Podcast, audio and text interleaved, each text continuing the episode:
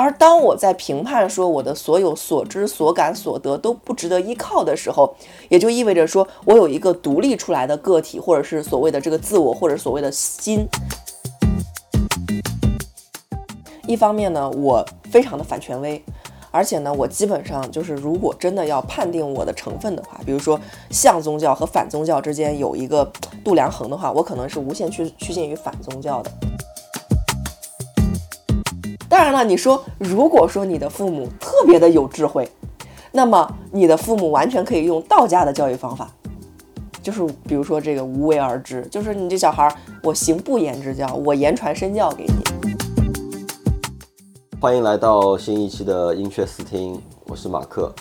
今天我请来了我的朋友陶大宝，我问过他很多次，他的自我介绍应该怎么写，他都给不了明确的答案。那我们就让他自我介绍一下吧。Hello，大家好，我是陶大宝。我现在作为一个九五后，其实在做一些非常看起来不像我们这个年龄在做的事情。第一个呢，我的主业是做非物质文化遗产中的工艺美术的科普教育。我们会去给学校、社区、企业去上一些简单的或者是系统性的非遗手工课。让更多的人喜欢上我们的传统文化、传统美学。那么第二重的话呢，我们自己因为在非遗科普的过程当中，发现了乡村教育的缺失，所以我们也在做乡村教育相关的实践，尤其是公益和慈善这一个领域。那么第三重的话呢，则是我自己阴差阳错的成为了一个 B 站的 UP 主。那主做的是神秘学和传统文化，尤其是传统思想，呃，它的现代化应用，就等于说如何用我们传统文化的典籍中的这些思想，我们儒释道三教的古代的这些理论，去帮助人们在现实生活当中解决他们的烦恼、困扰和痛苦。差不多就是这么一个东西，就很难介绍，但好像还是，但我觉得挺饱满的，这个人物形象还是非常饱满的。除了不接地气，那我们就从儒释道开始聊吧，因为这个是大众所知道的中国思想的三大流派。昨天我们也聊了一聊这个话题，我发现你懂得也非常多，然后也自己在主动的学。嗯，呃，从你的角度来讲，你能讲一讲你和这些呃所谓的国学，就是传统的文化，是种什么样的缘分吗？你们是怎么是怎么开始的？你要真要说开始的话，那就是感谢我们，至少是在我小的时候编辑的还比较科学合理的语文课本。很多人都以为说我研究儒释道的典籍是从一八年之后，就也就最近四年。但其实呢，这个积淀是从小就有的。在我们小的时候呢，我们语文课本中选了很多的名篇，比如说庄子的《逍遥游》。那我当时就印象很深刻，哇，列子乘奔御风，但仍然是有所依凭的，不能被叫做逍遥。所以从小呢，我就在想，那什么样才是逍遥呢？包括说我们有一个范仲淹，呃，这个人可能很多人理解他是一个呃文学大师，但其实这个人的在思想史也是，包括说教育史也是蛮有名的一个人。那他写过“不以物喜，不以己悲”。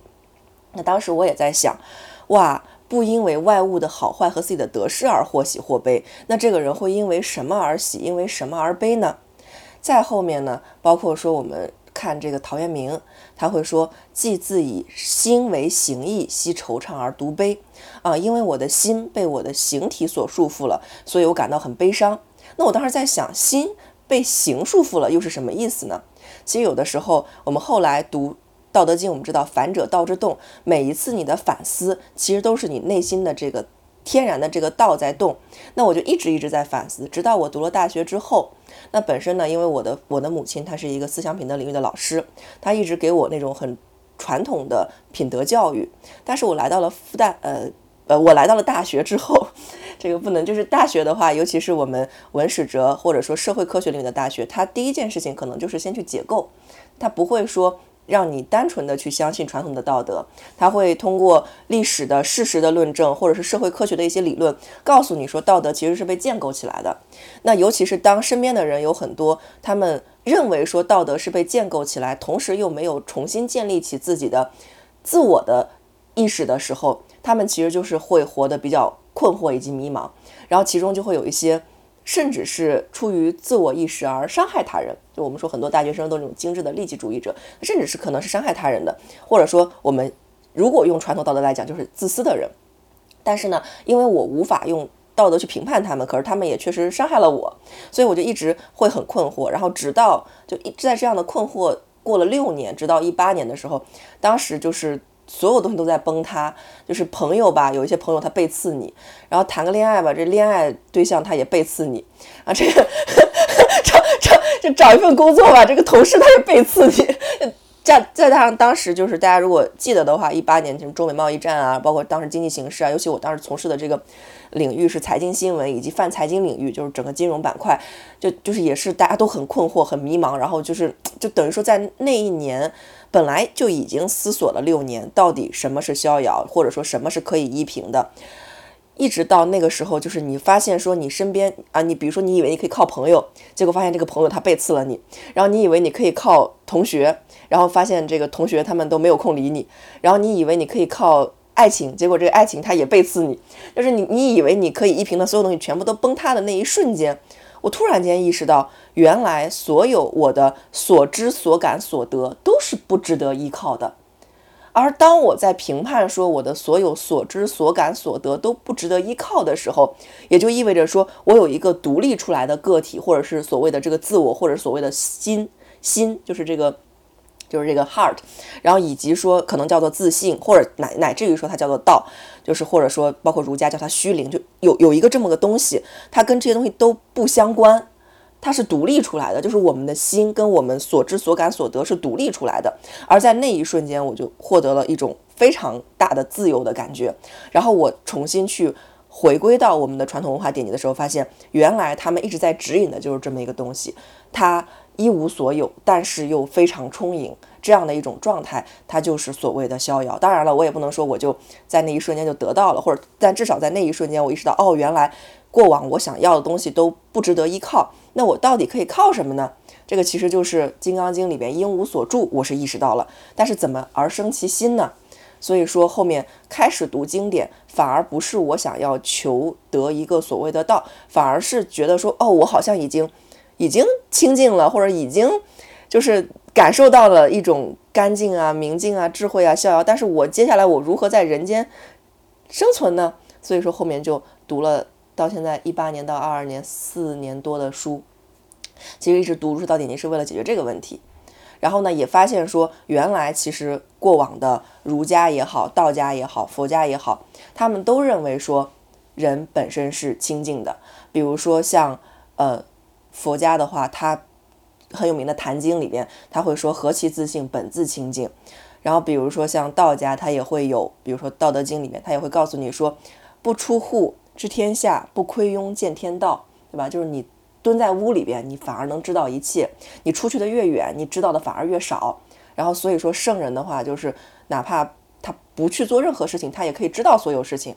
那包括像儒家的话呢，也是会讲说这个至诚如神，人之所得乎天而虚灵不昧，以具众理而应万事者也。就是你你在就是你有一个虚灵，然后这个虚灵是光明的，然后他有的时候会被。欲望蒙蔽，但当你把欲望清理掉之后，你发现它一直都是光明的。而这个光明的自信或者说虚灵，它可以让你知道一切。这个其实就是我们经常会听到说三教心同而明异，或者说中国传统文化是儒释道三教合流的文化。但是什么是他们追求的那个心呢？其实很多人没有搞明白。这个心其实就是干净澄澈的内在自我。当然，这个内在自我是一个虚指，它不是一个。实打实的，就是一个我，它更像是一个，它什么都没有，但是它可以沾染上很多东西，它也可以诞生出很多东西，就有点像是我们道家讲那个无的那个状态。但是，就我也不能说我已经达到那个状态了，只能说在经历了彻底的崩塌之后，太崩了。那个时候，就一下子就意识到，哦，原来有这么一个无的状态，我什么都没有了，但是我又很充盈。所以之后的几年，你看到就是。好像一直没怎么赚钱，也一事无成，甚至连一个能介绍自己的身份都没有，但是却一直活得很开心，就是因为找到了那个东西。嗯，就你刚才讲的两讲的的话，我有两点有比较有共鸣。一点是你说的，你在复旦读本科的时候，你是读的历史，嗯，但是我们是通识教育，所以说对对，我知道，对，就是会有社会学和心理学这种。对，是的，嗯，就联想到我当时在美国本科，我是读的哲学嘛，西方哲学。你别笑，你为什么开心？因为因为读哲学的话，更解构的更厉害。呃，对我们只讲通识教育的话，那回想起来，对我影响非常大的是，我记得最早的大学可能是第一个学期的一节课，我一个很喜欢的教授跟我们讲，问我们一个词 “useless” 什么意思？useless，无用。对，无用。那你你来解释一下。然后我们就在那个时候，我可能就有点种下这种的种子。嗯。啊，我们所谓的有用，那无用的对立面就是有用嘛。嗯。那我们的有用是什么呢？其实这个也是他在帮你把世俗的、传统的这种大山帮你给抬起来以后，对对对对对，就这种就像就像孙悟空孙悟空的五行山，先待在下面，我先把你松一松，对，然后让让你在五行之外去探索一下，去考呃去思考一下。其实也跟你说的这个解构是是是是类似的，不过可能那个点不太一样。当然，通识教育的话，它它也也有解构的过程，但是我不认为它就是我的所说的那段时间所说的教育。可能解构的没有那么厉害，嗯，或者说整整个就在解构，或或者说整个文科教育可能就是在解构，对，就是怎么说呢？它是一件好的事情。你就比如说，虽然我研究或者说我很喜欢儒释道典籍，但是一方面呢，我非常的反权威，而且呢，我基本上就是如果真的要判定我的成分的话，比如说像宗教和反宗教之间有一个度量衡的话，我可能是无限趋趋近于反宗教的。就会有点像克里希大穆提，对我我也能理解。就宗教宗教，它这个词，它其实就也很不明不言自明。它宗教嘛，它是宗嘛，嗯，那宗的话，它是讲究一个非常严密的结构，对，传承，嗯，还有一套非常呃，可以说有点死板的游游戏规则，对。那那这个它本身就会导致一种僵化，对的，或者说是个僵化僵化的成果，就是变成了宗教。对，因为像像就我所知的话，释迦牟尼他在得道之后，很多人叫叫他去讲，嗯，讲讲讲他的得道的过程，叫他叫让大家他来教一教大家。但事实上他是一开始拒绝的，对，那他可能他怕的也就是，呃，形成新的一种不一样的权威，然后这种权威又又又使得大家离离真，或者是离他们所追求的东西可能会更远。对啊，所以说。你就会发现，包括你昨天问我，你说子不语怪力乱神，其实很多时候你会发现，说就是这种大的宗教的创始人，他们在创立一个宗教的时候，他们必须要先解构他们自己。比如说老子开篇就是“道可道，非常道；名可名，非常名”。你以后不要把我宗教化，我自己都不知道，我就是我不知其名，强名曰道，我也是强行给他起这个名字的，对吧？然后包括说像这个孔子，他也会说，你不要去搞这些怪力乱神的东西。那后来后世呢？孔子却被当成了一个神，把他给架了起来。包括说这个释迦牟尼，他留下来这个最有名的这部经，应该就是《金刚经》了嘛。那《金刚经》他也会说：“离一切诸相，即名诸佛。”或者“若见诸相非相，即见如来。”或者说“一切有为法，如梦幻泡影。”但是他他就是你就会发现，他们说了白说，就说完了之后依然还会这样话。所以说我虽就是虽然说我喜欢儒释道典籍，但是我其实很喜欢的一个历史名人是宇文邕，就是他当时呢面对就是大家，你知道魏晋南北朝那个时候。大家没事儿，就是不是求佛就是求道，基本上就不务正业嘛。然后他就看到说，这个贫者饿殍遍野，富者田连阡陌。然后这个老百姓流离失所，但是这个寺庙金碧辉煌，所以他就决定说要灭佛嘛。然后这个佛教的这个一个祖师，其实也叫慧能那个人，然后他就他就说你你不能这样，你要这样的话，你你之后下地狱的。他就会说。但令百姓得福，正甘受地狱之苦。那他这个精神，你就会发现说，其实很符合儒释道三家早期的那种，就是舍己舍舍生成人，或者说是民不畏死，奈何与死俱之，或者说是就是。就是是地狱不空，誓不成佛。就是我，我愿受为众生受地狱之苦这样一个精神，但是它反而是跟世俗化的这种宗教组织是相对立的。包括说，我看你最近在看那个《生命之书》，其实克里希那穆提他在活着的时候就被人们当成是弥勒转世、弥赛亚转世，然后他以至于他就办了一个很大的集会，办很大的集会之后，他开篇的第一句话就是反对一切的权威和老师。然后这个话其实听起来非常的，就是我们现在看会觉得你神经病吧，就是上来就反对权威和老师。但是其实他的背景是什么？就是他当时已经快要被傍上神坛了。他们他反所谓的他们所谓的反对权威是反对他们自己。所以说最早的时候，我其实对于呃就是。我一直很很克制的叫儒释道三家，而且我基本上只讲经义，就是就是这个传统的典籍，而且即便是讲经义，我也会跟所有我的学生说，要好读书，不求甚解，没有会意便欣然忘事。就是即便这个东西已经被尊奉为经了，你也不能迷信它，你也还是要就是就批判的看它。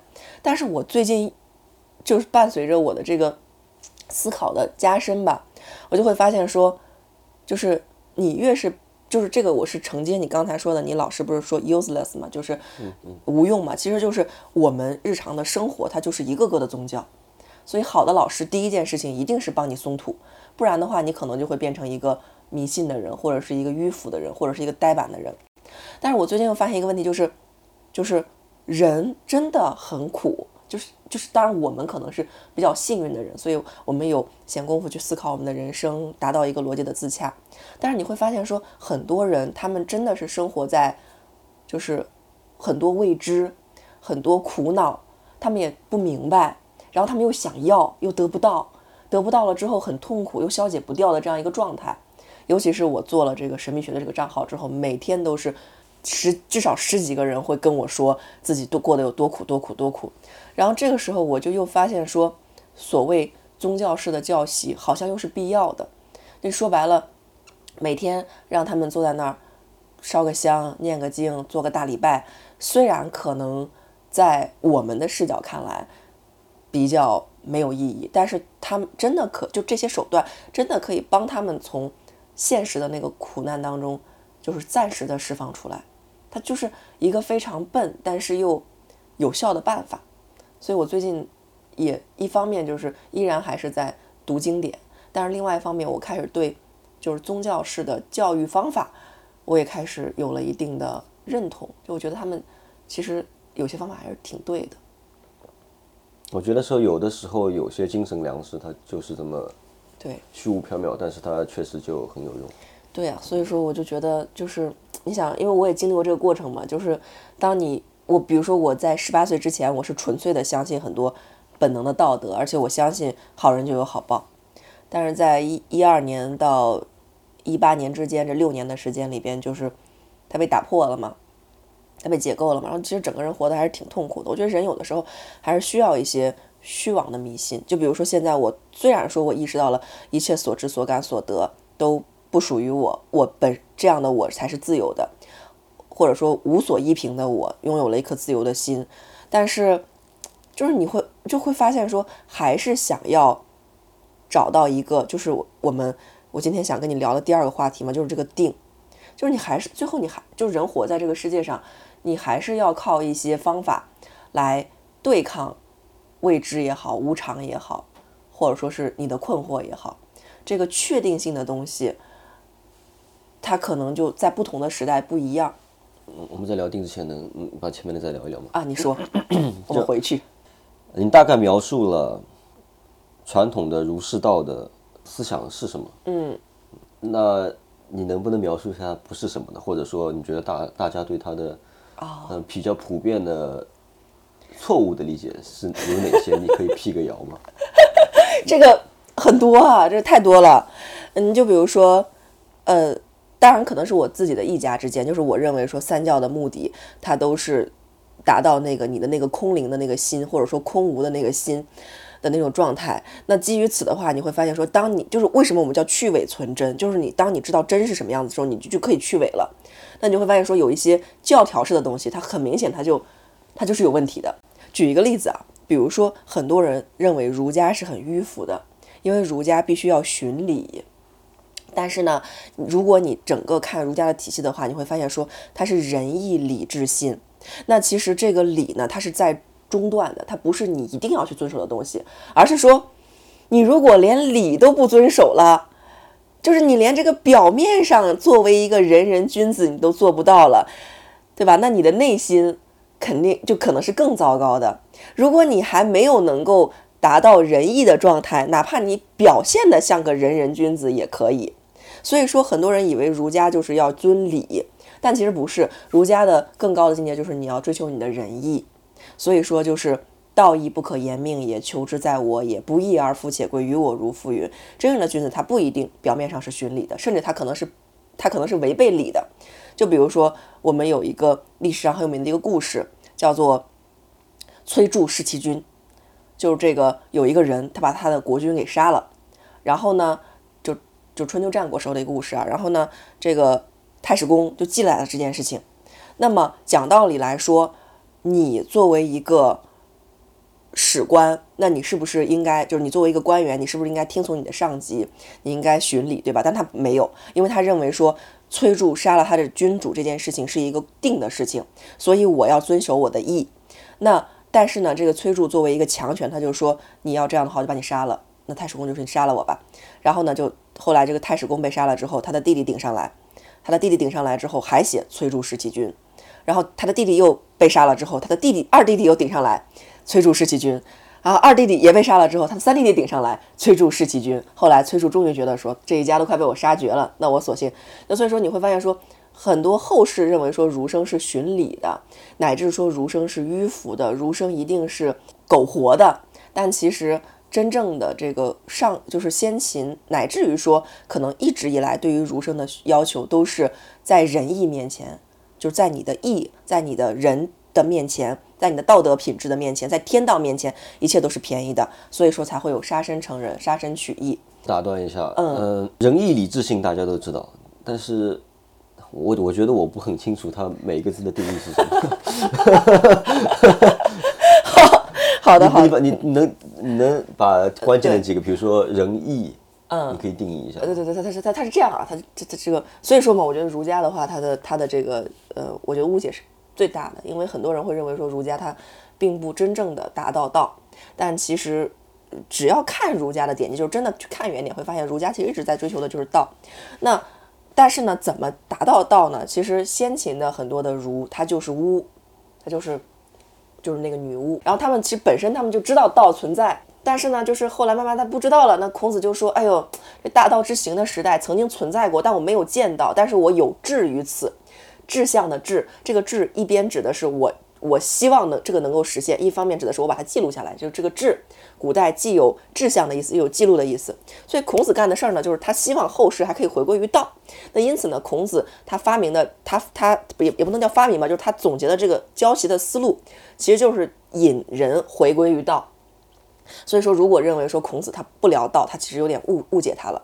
那么仁义礼智信，它其实是一个。逐渐往下走的一个过程。那我们反过来讲，作为一个人，你你要想要成为一个仁人，就是仁义的人，或者说能够爱人的人，那么第一步的话，就是你要先信，信就是信仰，坚信。很多人以为这个信是诚信，但是其实我们《道德经》里有一句话叫做“信不足焉，有不信焉”。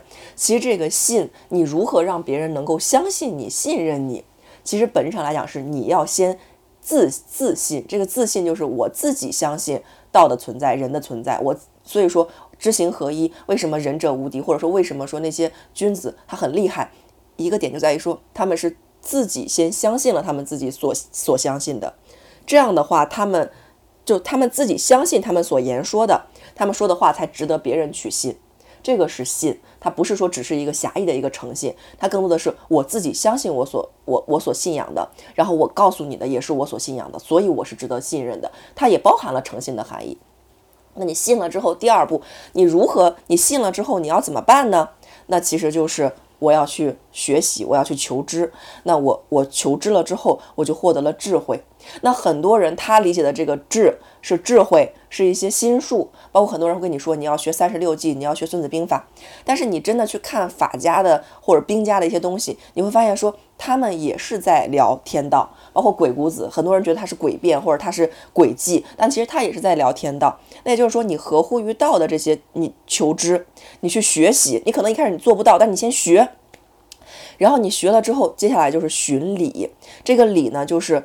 他们其实就是儒家会认为说，人之所得乎天啊，人所有的一切都是从天上来的。那我们要效仿天，包括说人的就是就是比如说天怎么样，人也要怎么样；天怎么样，人也要怎么样。就就经常会有这种教导，我们要效仿天。虽然我们还没有得到天道，但我们要效仿它，这个就是礼。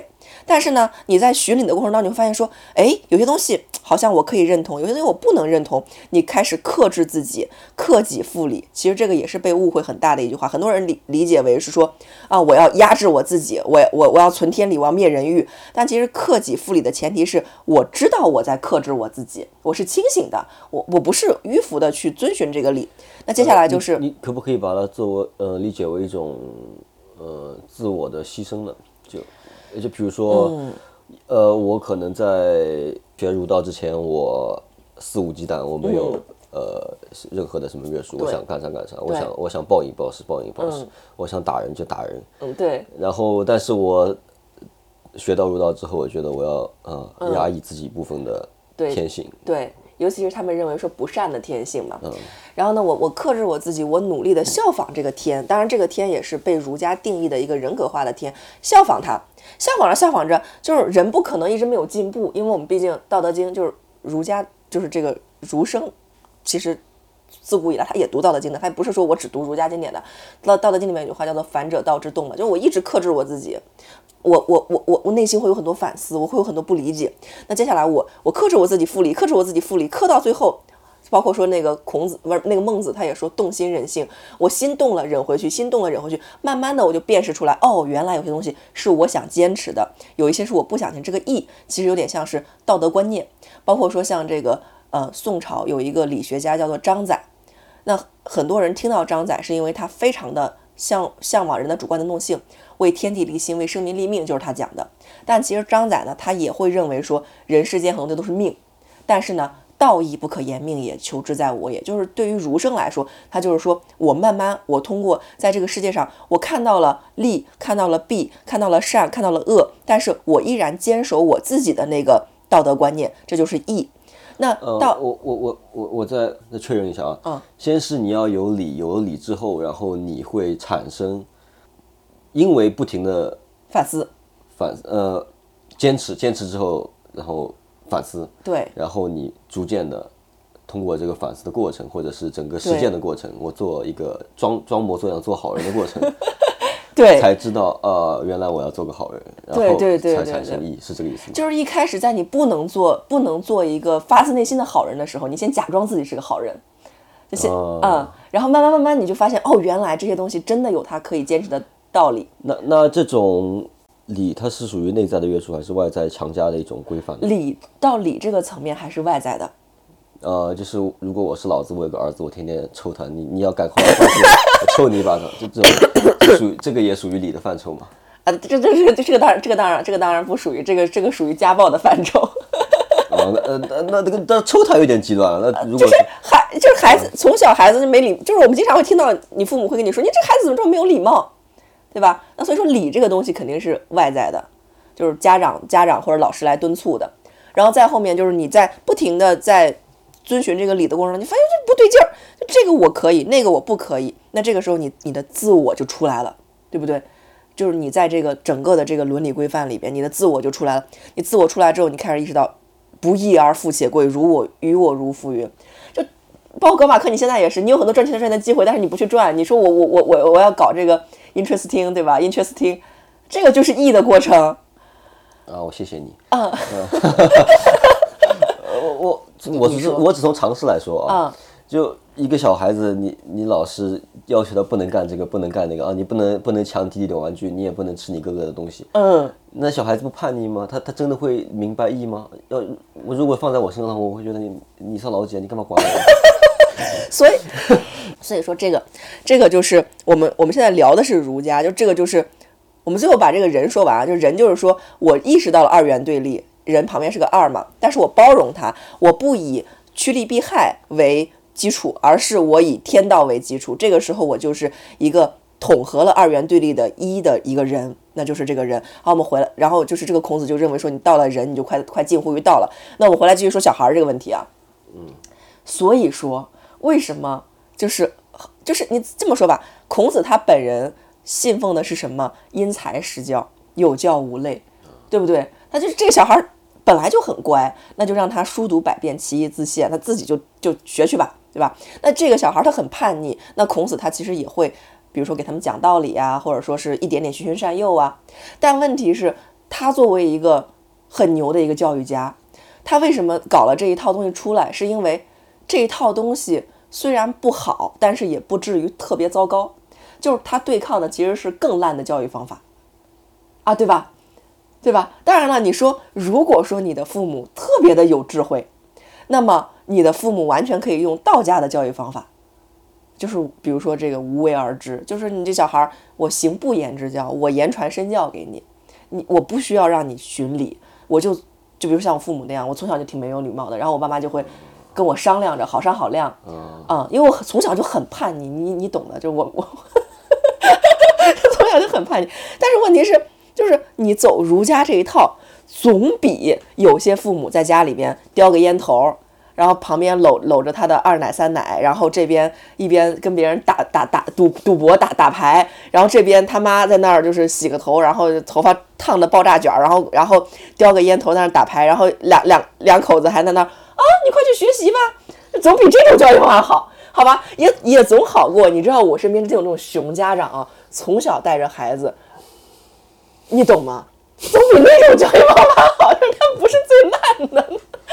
呃，它是保守的，呃，可行的一套教育方法。就是它不不不是最烂的，但是肯定也不是最好。你最好的，你肯定是道家的教育方法。明白，明白。所以说，就所以说，为什么后来儒家它僵化了？就是因为孔子他解决的就是没有那么聪明的人如何达到道的问题，说白了就没那么聪明的人。但是你说这里面有没有特别牛逼的人？当然有，你像王阳明，又能当官儿，又能带兵，又能做学问，又能教学生，包括张载、范仲淹，就这些人都是非常牛的这个大儒。包括说像一些易学大师，其实也是儒生，就儒家教育体系出来的。呃，我觉得，嗯。这种层次的人，不管不管 不管有哪条路都差不多吧。他生在印度，他生在哪怕生在原始部落，他也挺牛逼的，我觉得。对，所以说就是儒家的他的优点是什么？就是他因为从小有教无类嘛，所以有很多儒生基本上他当不了官，他也会当老师。中国人对于教育的这个重视，对吧？这个这他他不是最好，但他不至于太烂。然后这这个是这个我也很很想很很想问你的，嗯，就在你的认知来说，为什么？儒家如此的重视教育，哦，这个这个是这样的，嗯，不同的宗派有不同的认为说人们可以通达于道或者是幸福的方法，然后不同的宗派他也认为说一个知识分子的使命是不一样的。你比如说像这个佛家的话，很多他因为有那个因果啊、业报啊之类的，所以说你。当好人做好事，你甚至你忍，你会忍，你也你将来也能有好报，对吧？然后包括像道家的话，你相信神仙，你敬拜神明就可以。但是儒家的话，有还是引用名言名言吧，因为这个东西我也不能自己空口说。第一个呢，是在儒家的世界观看来，我们所有的中国人，所有的这个儒家的这个背景的人，我们都是来自于天的。就这个天，它既可以理解为是一个地方，也可以理解为它是个神，也可以理解为它是一个。自然神也可以理解为它是个人格神，就是它是很统、很很复杂的一个形象。然后呢，我们来自于这个地方，我们最终也要回归于这个地方。但是怎么回去呢？就在《尚书》里面有句话叫做“天佑下民，作之君，作之师，为其克乡上帝，宠随四方”。就是说，天他他是体恤和庇佑普通老百姓的，所以他把君就是好的统治者，然后以及师就是。知识分子和老师降临在了人间。那么，一个人成为了统治者或者成为了老师之后，他的使命是什么呢？帮助上帝，就是帮助这个天，然后把天的恩宠贯彻到人间。所以说，每一个儒生他先然就觉得自己是个天使。就“天使”这个词，在在在中国，它就指的是天派下来的使者，天然都觉得。所以说，每一个在中国中国做老师的人，他都会觉得自己很神圣的。他都觉得自己是啊，我对吗？然后同时就是在儒家的信仰体系里边，他认为说，就是我们最终这个世界会走到什么样子？你比如说像佛家的净土，它是有有一些，比如说像《弥勒下生经》，它是认为说净土是在人间，但大多数都不是在人间，都在天上的。但是在就是儒家的信仰体系里边，是大道之行也，天下为公，天下为公。所以说，就是我们这个人间最终会变成美好的人间，这就是儒家的这个信仰。所以说，每一个儒生大学之道，在亲民，在在明明德，在亲民，在止于至善。你明了德之后，你就是要贴近老百姓，处理老百姓的问题。你做官，你也是为了照顾老百姓，让老百姓活得幸福。你做老师，你也是为了让老百姓能够能够获得智慧，能够通达于神明而参与天地。很多人以为“神通”这个词儿是一个佛教词汇或者是一个道教词汇，其实不是，是一个儒家词汇，或者说至少说儒家它有这个词汇，就是。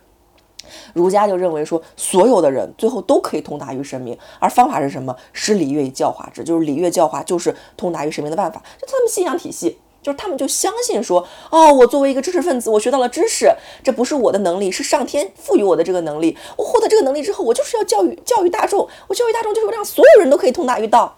嗯，听起来是不是很像一个神经病？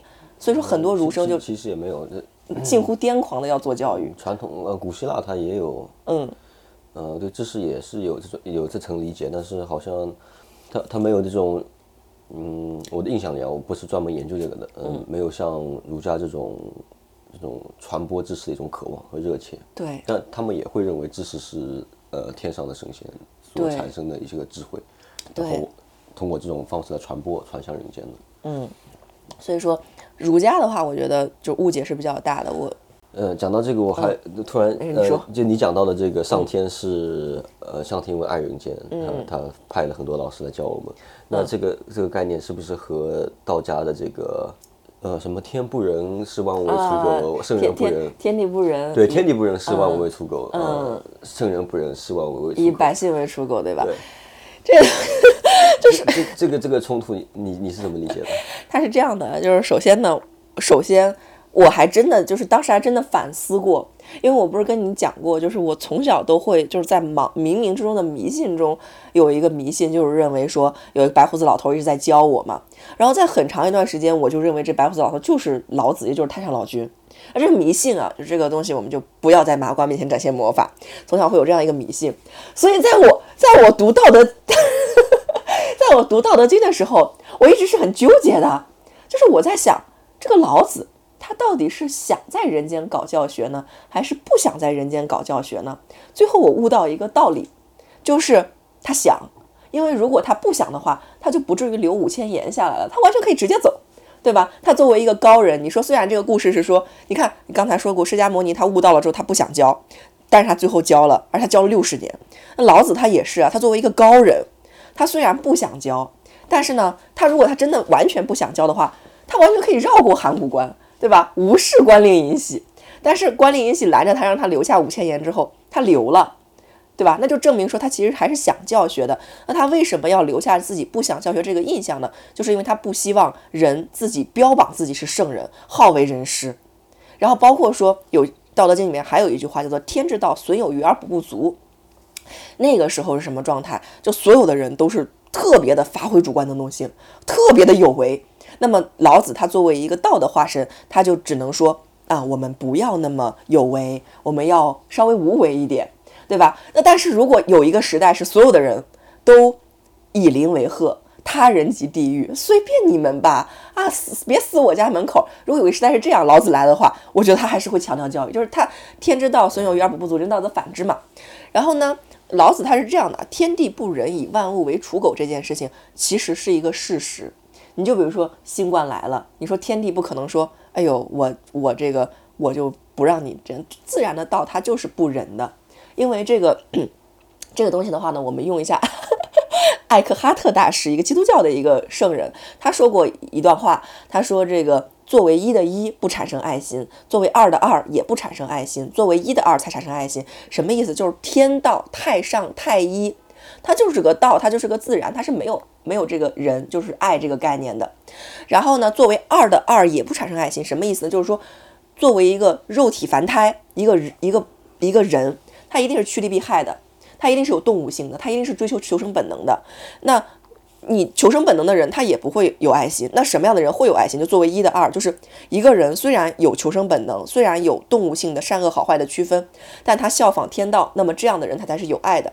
其实我觉得这个作为一的二，艾克哈特的这个观点，虽然他不会中文，但是作为一的二，其实不就是那个儒家的那个人吗？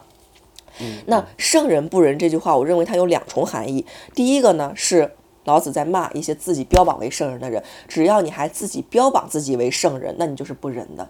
你会发现说，很多所谓的圣人，就是自己标榜自己为圣人的人，其实是非常自私的，对吧？然后他所做的一切都是为了他的功名利禄，这这个很这个很正常。包括有一些人外表看起来，哎呀，我是在做慈善，实际上背后那偷鸡摸狗的事儿没少干，对吧？然后呢，表面上，哎呀，我我这个去年捐了一千万，实际上可能靠坑害老百姓赚了几个亿，只是他捐了一千万，他觉得自己可以赎点罪而已，或者说为了避免一些不必要的一些这个能播吗？呃你不指名道姓的肯定没问题对。对对对，然后，然后呢，对吧？这个就是圣人，所以说这种自我标榜为圣人的人肯定是不行的。所以说，老子他前面还有不尚贤，使民不争；不贵难得之货，使民不为盗。就是说，我们不要去标榜圣贤，那么老百姓就不会争啊。所以说，标自我标榜为圣人的人，他是不仁的。那同样呢，就是真正达到了圣人的境界的人，他也是没有人的概念的。就是我们说儒家他要人去追求人，是因为他要去给那些天赋没有那么好的人，就是到到那个道。但是老子他教学的人，他当时这个五千言留下来是给谁的？是给关令尹喜的。关令尹喜是一个什么样的人？他可是一个看到一片紫云过来就知道哦，有牛人要来了。所以关令尹喜后来也被道家尊称为是关令关尹子嘛，他也是一个很牛的人。那牛人给牛人教学稍，等，关令尹喜是个呃是个人吗？哇，你的这个传统文化真的呃，我没有文化，不好意思，你你你能讲的细一点吗？是这样的，就是，呃，当年呢，就是老子觉得这个世界已经没救了，所以他就准备骑着他的小青牛，啊、骑着骑着他的小铁牛，呃，就就慢悠悠的就想要离开，就是往西走，就想离开这个中国了。然后呢，他走到函谷关的时候，就是这个关口有一个就是官令，官令就是这个管这个关的一个工作人员。然后呢，有一些人认为他叫尹喜，有些人认为是官令尹喜。啊，这个不重要，反正就 anyway 就是这个就是这个官令尹喜这个存在这个人，他就看到一片紫气从东边过来了，他就认为说要有牛人过来了，于是呢，他就把这个城门一关，他就说你你别走了，然后老子就说我要走，然后关令尹喜就说你要走可以走，但是你你你把你的思想留下来。那老子没办法，就每天给他讲一点，每天给他讲一点，讲到最后讲了大概五千个字，变成现在的《道德经》。这个是个传说，为什么呢？因为首先我们没有考古的这个证明，然后第二个呢，就是《道德经》它的不同的朝代，它其实它的这个字数啊什么都是不一样的，内容也不太一样。这是个故事，但是在这个故事里边，其实你可以透露出来两个信息。第一个就是老子他本人不是很想直接教学，但是第二个就是老子他还是最后还是愿意留下来这个信息，其实就是说，第一个就是希望，就其实我们说所有的神话故事本身它也是具有教育意义的。对其实透过这个神话故事就透了两个信息，第一个就是老子认为说，如果你即便你悟到了很多道理，你也不要下去跟别人讲，不要好为人师。第二个观点是什么？就是如果有人一定要让你讲，你可以讲。包括《道德经》里面有“圣人为而不辞”，就说这个事儿该你干的时候，你也不要去辞，就你还是要做。所以说，你说“圣人不仁”这一句话很妙啊！明天欢迎来听我的这个《道德经》讲座，明天刚好要讲这句了。对，就是说，所以说你你首先你不能自我标榜为圣人，如果你自我标榜为圣人，你就是不仁的。第二个呢，就是真的当如果你真的是以圣是圣人的时候，你也不再有人这个概念了。就是包括说儒家也是，你达到了仁之后，再往后其实就是从一通达于无了。当你在无的境界的时候，你不再区分善恶好坏，你只是顺随天道来做事情。包括后面也会有一些圣人的要求，比如说圣人无常心，以百姓之心为心。就是圣人他没有一个自己的一个评评判标准，他就是看百姓需要什么就给什么。那你说他真的是以百姓为刍狗吗？他其实不是说以百就是就是把百姓当狗，而是说他把百姓当做一个常常事，就常态。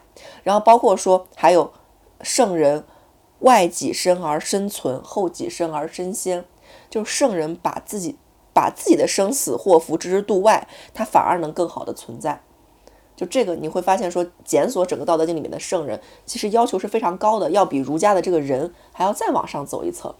但是也很有意思，就是如果真的能够做到的话，其实一生是很幸福的。这个你对，所以我大概能理解你的暗示了，就是其实你是不想录这期播客的，是我逼着你，然后你来讲一些知识给大家听。那没有，那没有，那没有，那没有。我我我我我肯定还是，就我我我现在我我我认为我现在还在积极有为的这个阶段，而且说实话，就是就是天之道，损有余而补不足嘛。